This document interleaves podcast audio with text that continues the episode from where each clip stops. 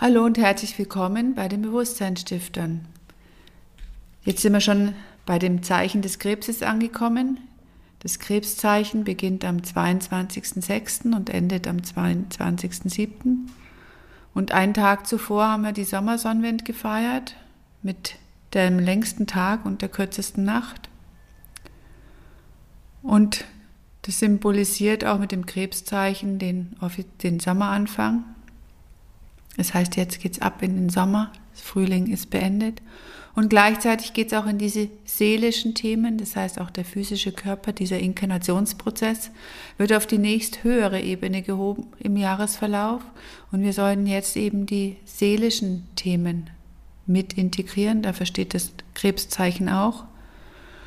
Und das Symbol des Krebszeichens sind, wird sowohl als die zwei Scheren des Krebses gedeutet, als auch zwei Spiralen, die den Aufstieg und den Abstieg symbolisieren, und zwar von unseren Pflanzensäften.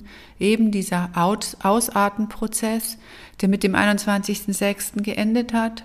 Und jetzt atmet die Mutter Erde wieder ein. Das heißt, diese ganzen geistigen Kräfte ziehen sich dann ganz, ganz langsam zurück bis eben zur Wintersonnenwende. Und dann geht es wieder in einen neuen Jahreskreislauf.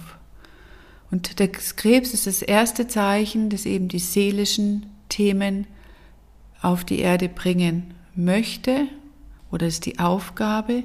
Und es ist ja auch ein Zeichen, was sich durch die Schale eines Krebses, wenn man sich das vorstellt, es hat ja eine harte Schale und unten ist es weich. Und es ist eben auch das, ähm, was vielleicht auch in dieser Zeit jetzt sich jeder mal so fragen kann, zu sagen, wann schütze ich mich, wann werde ich weicher, vor was schütze ich mich, bin ich jemals richtig weich, bin ich bei mir, was brauche ich dazu? Und wie gut kann ich mich dem Leben und den Situationen hingeben.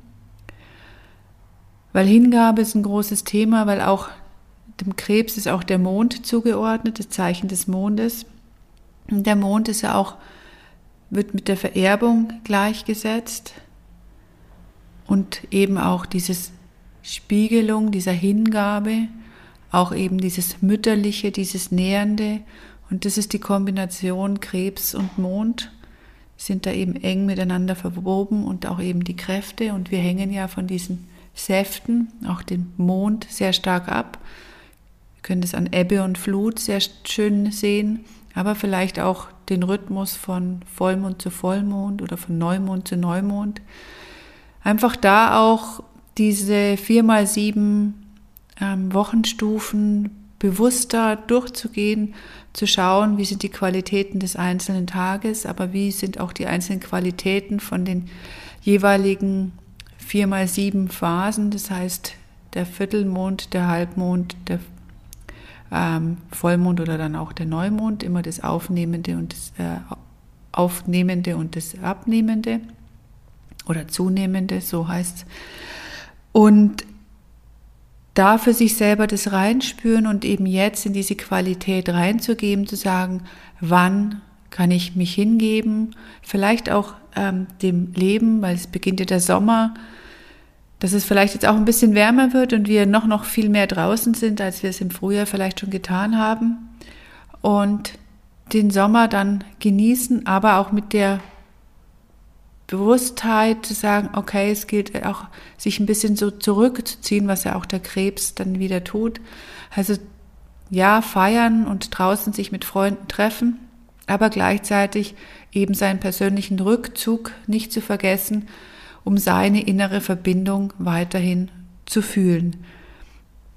Ich möchte abschließen mit einem Gedicht von Gustav Falke. Das lautet, nun fallen leise die Blüten ab und die jungen Früchte schwellen. Lächelnd steigt der Frühling ins Grab und tritt dem Sommer die Herrschaft ab, dem starken, braunen Gesellen. Viel Freude in dem nächsten Monat, genießt es. Bis bald, eure Bewusstseinsstifter.